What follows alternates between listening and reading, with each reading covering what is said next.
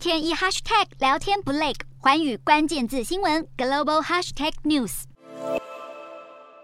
日本首相岸田文雄东京时间二十一日感染新冠肺炎，成为自疫情爆发以来首位确诊的日相。虽然已接种四剂疫苗，还是确诊。内阁官员表示，岸田自二十一日起将在官邸疗养十天，期间仍可以执行公务，因此暂不安排临时职务代理人。而岸田原定八月二十五日出访北非突尼西亚，出席东京非洲发展国际会议的行程，也将透过视讯方式参与。更遭受第七波疫情席卷的日本，截至二十一日已经连续三天全国病例数超过二十五万。案例连六天超过两百人死亡，而单周新增病例数也连续四个星期居全球之冠。另外，根据日本国立传染病研究所研究，接种第三剂疫苗后的三个月内，保护力可达百分之六十五，超过三个月以后也有百分之五十四的保护力。因此，提高第三剂疫苗接种率，能更有效应对 Omicron 亚型变异株 BA.5 的扩散。另外，曾在美东时间十六日确诊的美国第一夫人吉尔拜登，经过五天的隔离后，终于在二十一日两次筛检结果都呈阴性，正式解隔离。今年七十一岁的吉尔已完整接种两剂辉瑞疫苗与两剂加强剂，确诊隔离期间服用的抗病毒药物 Paxlovid，症状温和。